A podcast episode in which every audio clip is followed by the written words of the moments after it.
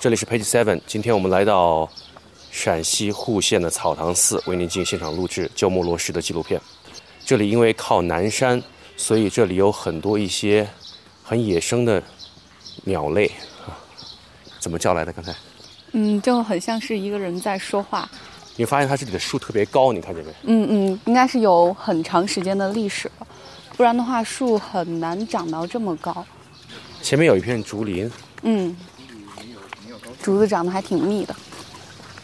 上面写的是“烦恼即菩提”。嗯，是说烦恼就是智慧的意思吗？这里的景色拍拍照片好看吗？好看，非常漂亮。非常漂亮。对。我们三个人拿的设备都很像，长得像自己啊。你拿的那个细细长长的，嗯嗯。我这个有胡子，宽宽的。你这个相机，小小的，小小的，小小的。我们主要是想了解鸠摩罗什的情况。那就这样子，来，先到纪念堂，然后到鸠摩罗什舍利塔的塔院，好吧？好。哎，你要说是专门录 录鸠摩罗什的话，那我就是系统的讲了。对，呃，不是属于像他们游客的话，大概讲。对，呃，你们是是要特别系统的呢，还是？对，特别系统的。特别系统，好嘞，嗯，那就这样子吧。以鸠摩罗什的话，就是鸠摩罗什纪念堂，我做一个比较细节的一个讲解。然后这边呢是鸠摩罗什舍利塔。现在我们正在鸠摩罗什纪念堂。我们现在这个草堂寺，它是属于中国佛教最古老的一个寺院之一，呃，是建于东晋末年的时期，离现在已经有一千六百多年的历史。那原名被称为是大寺。这个草堂寺是鸠摩罗什翻译经文的一个道场。当时鸠摩罗什在这翻译经文的时候，弟子就达三千多位僧人，规模特别庞大，条件很艰苦，因为前面都是山的，所以他只好就是以山为杂，以草建套，拿草搭。了个草房子在里面翻译经文，所以顾名思义又被称为是现在的这个草堂寺。这个殿呢，它是建于一九九二年的时期，嗯，因为当时是日本日莲宗呢侍奉为草堂寺为它的祖庭，就是因为鸠摩罗什在这翻译完成了一个大乘佛教经典《妙法莲华经》，在这里翻译完成的，所以日本人依据《妙法莲华经》起了个尊派的名字，被称为是日莲宗，所以。这个里面这个殿啊，鸠摩罗什这个殿跟鸠摩罗什像都是由日本日莲宗投资钱所啊捐赠过来的。呃，中间供奉的这位就是鸠摩罗什像，这个像是在建议当时是供奉过来的时候，是在一九八二年的时候，是用楠木所雕刻的，是当时日本日莲宗的投资咱们中国美术院的雕刻来完成的。后面你可以看到背光头都是日本的一个风格，你会看到鸠摩罗什这个名字就是很特殊的。鸠摩罗，这是他的姓，实为他的名，意义为同寿，同字的同，寿命的寿，同寿的意思。同字的同，同同年的同，同年的同。对，寿命的寿，他的他的寓意就是同寿的意思。嗯，呃，他的父亲鸠摩罗言是是他的国士是宰相出身的，嗯，历代都是宰相，所以他的母亲呢是现在的新疆库车人。嗯，就是因为他当时鸠摩罗言呢，他是一国代一国宰相，后来呢就放弃了这个宰相的位置，就当时呢就是呃翻山越岭，在一个特别一个安静的晚上呢，翻山越岭来到了龟兹国，因为当时龟兹国的国王呢看到鸠摩罗什就是弃容出家，而且很大的一个修养，所以呢就想请他来为国师。呃，龟兹国的国王呢，他有个妹妹。他当时也是到了结婚的年龄，二十刚出头。因为当时呢，跟当时很多的国家呢，国王都想娶她，但是她不肯。后来呢，见到鸠摩罗什，怦然心动。碰到鸠摩罗言。呃，那个碰到鸠摩罗言，对，怦然心动。在他国王的一个撮合下，他俩结合，生下了鸠摩罗什。鸠摩罗什是生于公元三百四十四年的时候，啊，他当时，嗯，母亲她怀他的时候啊，身上长了一个红痣。而且呢，当时的时候，他的母亲呢，当时怀鸠摩罗什的时候，自己就感觉到啊，自己感觉到就是比平常人的那个自悟能力要超出常人的好几倍。所以当时师傅就说的话，你肚子里面怀的是一个大智者，跟其他小孩是不一样的，是一个大智慧的一个大智者。嗯，因为当时他是无师自通的一个天竺语。嗯，所以后来生下鸠摩罗什以后呢，又恢复到之前。呃，鸠摩罗什生下来的时候呢，当时呢，的时候，呃，没过多少，嗯，多长时间，他的母亲呢就出家了，因为他当时呢，母亲游览那个出游，呃，游览的时候，出城游览的时候，看到哭横纵，嗯，哭尸纵横，所以特别惨，所以当时呢，他就看到了以后特别震撼，所以他就发誓要出家。出家的时候就等于是拒食。以拒食的方式，因为他当时鸠摩罗言不同意，啊，到了第六天的时候。呃，晚上的时候一点力气都没有了。鸠摩罗言看到他一点力气没有，所以呢就派人就等于说是我同意你出家，因为当时还没剃度呢，没有落发。他说是没有给我落发的话，我还是不肯的。后来就要叫人来赶紧给他剃度，嗯，所以这个时候他就出来出家了。所以这个时候他才同意进食。到鸠摩罗什的七岁的时候呢，他就跟他母亲就出家了。小时候，他就鸠摩罗什就表出现出出非凡的聪明和才智。一天当时是背千计的，一计是三十二个字，千计就是三万两千个字，记忆力特别好，而且往往跟佛教的这些师傅来辩理佛法，能把佛教的真理推出来。所以师傅当时称他为是神俊的，嗯。神俊，神俊，嗯，是神俊的。当时的时候呢，当时他是在呃九岁啊，就跟他母亲的话就出游城，呃出城游学了。先到稷边跟盘头达多学习小乘佛法，因为当时呢，他的盘头达多这个师傅呢，看到鸠摩罗什呢，也是就等于说是很有才华，并且呢就是很聪明，所以这个事情呢传到了一个济宾国的耳朵里。然后当时济宾国王呢就请来一些。啊，师傅外道师就跟鸠摩罗什就来辩论啊，所以当时的时候请过来的时候，嗯，是鸠摩罗什呢，也是当之前跟盘陀大多有辩论过，但是在王宫里这属于第一次来的时候呢，当时鸠摩罗什才是十岁的小孩，你想想那些辩论师看到这十岁的小孩的话，就感觉特别小，嗯，但是鸠摩罗什呢，就是后来呢，就是以呃这样的还是战败了，其他的一个方式战败了。一个他这些辩论师战败了以后，他们就是感觉到哈很惭愧，而且对鸠摩罗什这个才华很敬佩，所以当时的地位呢啊，就是在基宾国，当时的话就是供他米面三斗，鹅蜡一双。当时的话，在这个时候属于上等的一个待遇了啊，包括还给他呢派了五个僧人，十个小沙弥来照顾他的。嗯，后后来呢，倒是到了萨拉国。嗯，回到就是当时他从祭边的时候，回到那个龟兹国，经过月氏北山，有一个罗汉就碰到他母女等他等他两位，所以就给他的母亲说，你要长时间的来守护这个沙弥，啊，因为当时的话，如果说是他三十五岁不破戒的话，那就是大兴佛法啊，度人无数；如果是戒力不全，那只能是一个财名觉得意的一个呃法师而已。呃，后来呢，到了沙拉国，沙拉国呢，他当时呢有一个寺院，鸠摩罗什因为他还是很小嘛，所以很调皮，就是在一个寺院里边拿了一个钵，就是那种钵，佛钵，来顶戴在头上。当时的时候，他就心想，当顶戴头上上的时候，心想啊，这么大的一个钵，我居然能把它顶戴起来，而且感觉特别轻，啊！但是念头刚一起，失声之下，就那个钵从这个头上摔了下来，嗯，当时他就呃发觉发悟，就是说是呃人有一个呃心有分别，波就有那个轻重。后来呢，这个当时的时候到沙拉国，还有一个是请了一个，嗯，沙拉国去了以后，然后在呃龟兹国，龟兹国的一个呃跟须利耶苏摩，他是学行大乘佛法的，因为它是从小城变成大城，还有一个过程，就是因他须利耶娑摩，须利耶娑摩的时候，它是也是远近闻名的。请来的时候，他后来呢，跟须须利耶娑摩学成了一个大乘佛法，他自己就感觉哈，就悟到，说是我好比是一个当时不识金的一个人，嗯，就碰到那个石头一样，把石头当着金子一样来对待。呃，后来呢，才是回到了一个呃，现在的一个指是温宿，就是现在指的是一个嗯，阿苏叫个。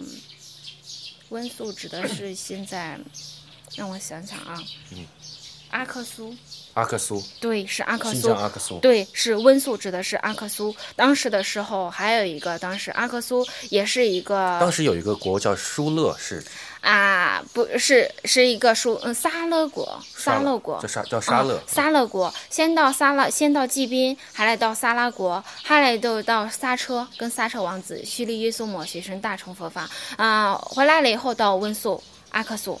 嗯，还有一个，他当时的时候也是当地很有名的一个，呃，呃，他属于是外道吧，属于是外道。当时请过来的时候是外道师，他也是远近闻名的啊，他就自己敲持这个王鼓，就说是要跟鸠摩老师来辩论，并且发了一个誓，就说是，呃，论胜我者斩头谢之。嗯，但是还是鸠摩罗什战胜了他，战胜了他，还是皈依到鸠摩罗什这底下作为弟子。嗯，后来在公元三百八十四年的时候，前秦的苻坚得知龟兹国有位大德高僧鸠摩罗什，所以他就派他的手下得力助将吕光，带着七万五千人的兵马来攻打龟兹，只有一个目的。就是为了迎娶鸠摩罗什。当时鸠摩罗什吕光出获鸠摩罗什的时候，看他的年纪呢也不是特别大啊，跟他想象的时候就是很有差距的，所以对他呢是等于说是做了一些很多很多不妥的事，让他呢骑烈马。包括一些恶牛烈马，让他从马上牛上摔下来，嗯，让这些人来呃嘲笑他，并且呢是当获他的时候，就是他的一个龟兹王有一个女儿叫阿杰耶莫蒂。嗯，把他俩灌齐，让他俩喝酒来灌醉，让他逼着他俩在一起。嗯，因为后到了很多啊后来的时候，他感觉这些做法也是不对的，所以就停止了这种行为。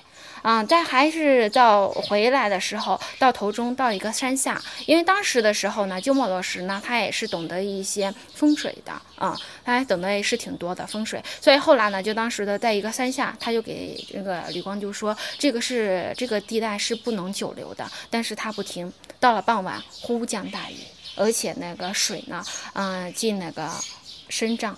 所以当时的遇难的人近千人都在那遇难了。后来因为当时呢是鸠摩罗什送了，嗯，这个龟兹国的国这吕光送了他的回的途中呢，得知前秦苻坚被害，淝水之战失败，所以就在后梁自立为王，建个凉州，也就指现在的甘肃为那块，他是被困了十七年。因为当时呢吕光呢他是对这个佛法是没有这种信仰的，所以当时呢上佛法没有大力的弘扬出来。利用这十七年的。时间呢，他是大量学习了一个汉语，为这个后来翻译经文做定了一个基础。一直到公元四百零一年的时候，后秦的姚兴皇帝才以国事之礼相待，邀请到鸠摩罗什入住他的一个后花园，被称为是萧园，来供给鸠摩罗什在这讲经说法，引来的弟子就达三千多位僧人，规模特别庞大，所以当时使这块就成了一个国家立的第一个国立经场。而且他是在这块住了十二年，嗯，因为他对佛教的经藏、律藏、论藏无所不通，所以被称为是三藏法师。而且请过来的时候，鸠摩老师当时的已经呢是五十八岁了。当时每天呢，他不光是只翻译一部经，好几部同时来翻译的。翻译的时候工作量特别大，而且当时的时候啊，也是呃这个秋当时呢后秦姚兴皇帝也是看到鸠摩罗什特别有才华，所以就对他说呢，说是你这么有才华，如果你没有底下来人来传承，没有就是后继人来这样的话后有后代的话，那感觉很遗憾的，所以就逼着他哈，让他有十个宫女，给他派来十个宫女。就等于说是来逼着他们来，呃，因为当时他也不住到寺院里面，给他他十个宫女来伺候鸠摩罗什，也想让他们逼到一块儿，就等于说是呃传承一下，嗯。但是后来呢，因为是鸠摩罗什呢，哈，你想想年龄也是特别大，而且呢，当时鸠摩罗什也是用佛法这种现状来感化他们，包括让他们天天来诵经、写经的、抄经的，啊。但是后来的话，他的这些弟子都是。时不时的话，拿这些就是逼婚的这些事哈，有时候就是是给他师傅来提起师傅。但是有一个，他当时就这样说，嗯嗯，使用了一个穿针术、吞针术，说是就是拿一碗水，还有一把针，说是吞得针取得气。我如果把这碗水跟这个针吞下来，就是等于说是我要能吞得下的话，那就能说是这个妻子就等于说真实我取了，吞得真取得妻。直接把水跟这个针放到肚子，吞进肚子了以后，那些针呢，瞬间从这个皮肤里面射出来的，瞬间渗出来。他的意思也就证明，后来的因为这件事的证实了以后啊。呃，通过这件事，这弟子看到了以后就没有再提起这些事。他的师傅就给他说：“嗯，我好比那个出淤泥而不染的莲花，啊，只看莲花，不要看那些不好的东西。”嗯，但是后来的历史上有记载啊，嗯，虽然说是两次有逼婚，嗯，都是没有的，但是后来的一些历史的证据上是无证考取的。对，现在说是禁在禁书里面有这一段，嗯，是没有的。现在很多的话，逼婚是有两次逼婚是真的。有，但是底下的一些历史，现在找他的后代来证据是无证来考取的，也就是说这些是逼婚是有的，但是真的是上鸠摩罗什像像咱们想象的是没有那些不好的事情的。嗯，因为鸠摩罗什他是公元四百一十三年的时候圆寂草堂寺，享年是七十岁，圆寂到这里的。我们这个鸠摩罗什舍利塔的底下啊，就是收藏于鸠摩罗什的一个真身舌头舍舍利，就是他当时有发过誓嘛，就是说如果翻我翻译的经文没有错误，而且符符合佛意的话，粉身之头，他的舌头不会腐烂。嗯，据佛在历代同在，翻身之后果然像他所说的一样，舌头舌头没有腐烂，所以我们这个舍利塔的底下就收藏于鸠摩罗什的真身舌头舍舍利，因为他这个舍舍利不光是鸠摩罗什，他火化之后留只留下舌头，他在甘肃武威也待过十七年，所以身上其他的那些舍利也有在甘肃武威那个存有，但是我们这个舍利塔的底下只有收藏于鸠摩罗什的一个真身舌头的，嗯，所以现在来去参观一下鸠摩罗什。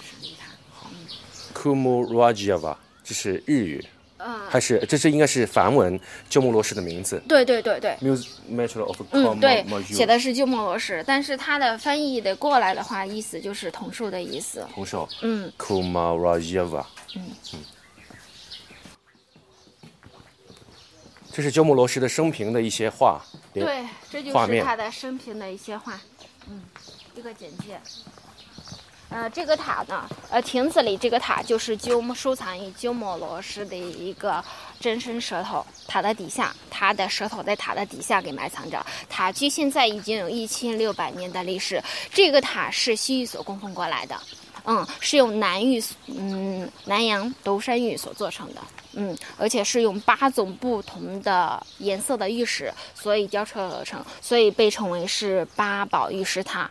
嗯，这个是塔的形状，你可以看到像一个天宫楼阁的一个形式啊，高是两点四六米，八面十二层，底下是一个正方形的底座，大家可以看到正方形底座上面雕刻的一个圆形的这个山形，就指指的是佛经上所说的须弥山，意天圆地方之意。由须弥山向内感觉有水海的波纹，被称为是香水海。再往上，它是涌起了三层的云台，但是每一层的云胸膛岸。都是不一样的。平台这个之上，也就是丁克八零星的一个宝鸡，在这个宝鸡之上是附以四间条檐攒尖式的屋顶，屋檐之下就是附像扇香轮的一个塔刹。嗯。嗯，从这个塔的造型上看，是一个和谐统一、别具一格的艺术雕刻品。公元四百一十三年的时候，鸠摩罗什圆寂草堂寺，享年是七十岁。大家想想，一千六百年之前的七十岁，算的就是高寿年龄了。这个塔的底下就是收藏于鸠摩罗什的真身舌头舍舍利。在鸠摩罗什葬后不久的当年，大家可以送到这个塔的正前方，可以看一下啊，有一口井。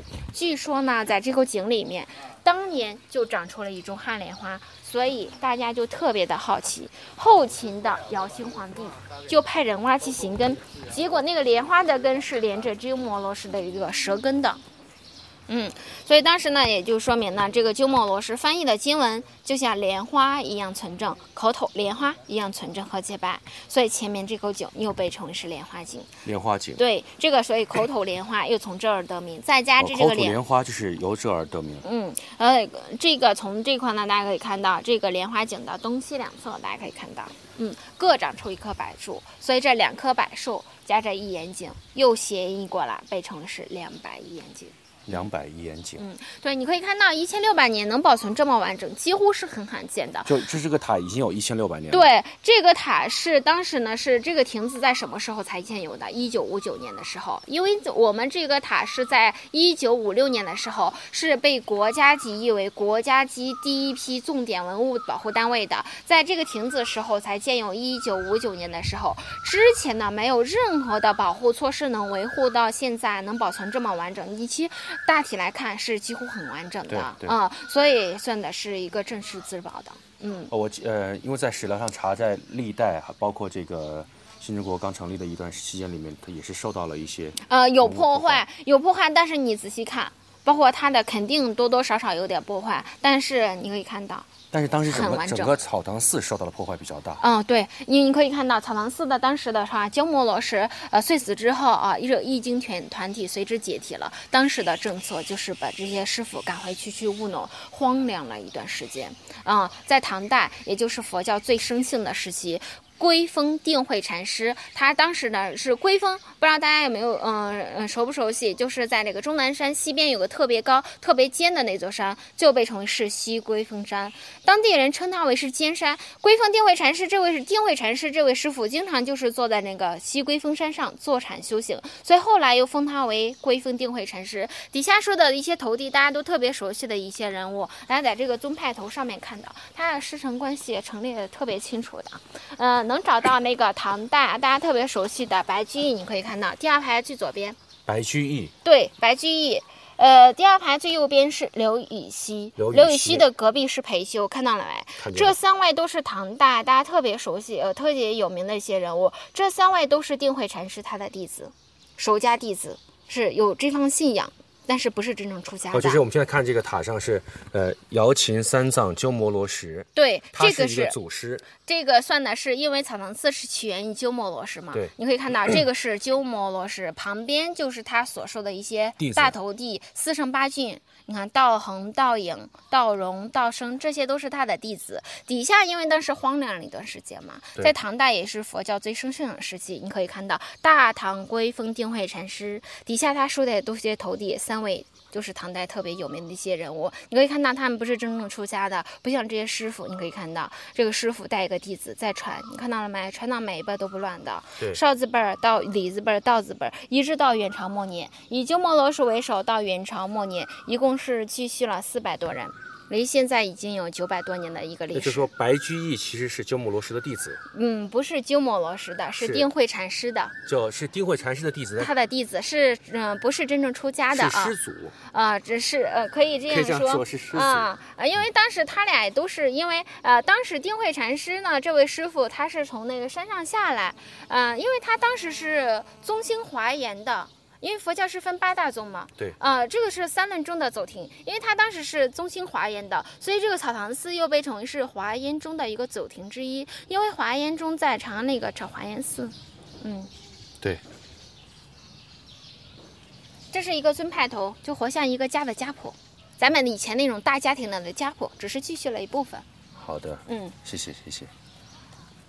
我想问一下您啊，就是鸠摩罗什在中国的这个佛教史上的地位，如果如何评价呢？就是刚才讲了这么这么一些介绍啊。鸠摩罗什他这个人呢，你想哈，如果就是这样说哈，咱们是佛教是起源印度的，就是咱们没有鸠摩罗什这个翻译经文，因为他把这个鸠摩罗什他一翻译的话，咱们中国人能看得懂的，因为他一个是中呃通嗯梵文，一个是汉文。没有他的一个翻译，咱们中国人就根本看不懂这个经书的经文的，所以呢，也就算的是一个，呃，这个草堂寺之前算的一个是，呃，国家的第一个就是翻译学院这样说，嗯，以鸠摩罗什为纽带，咱们中国人才跟佛教结成了一个缘。哇，我现在走到这个里面来了，感觉好好。你说现在，在我们面前就是一千六百年前的舍利塔。嗯，看久一点会不会穿越？不敢踩。感谢 The Western Xi'an 西安威斯汀大酒店对本节目的录制支持。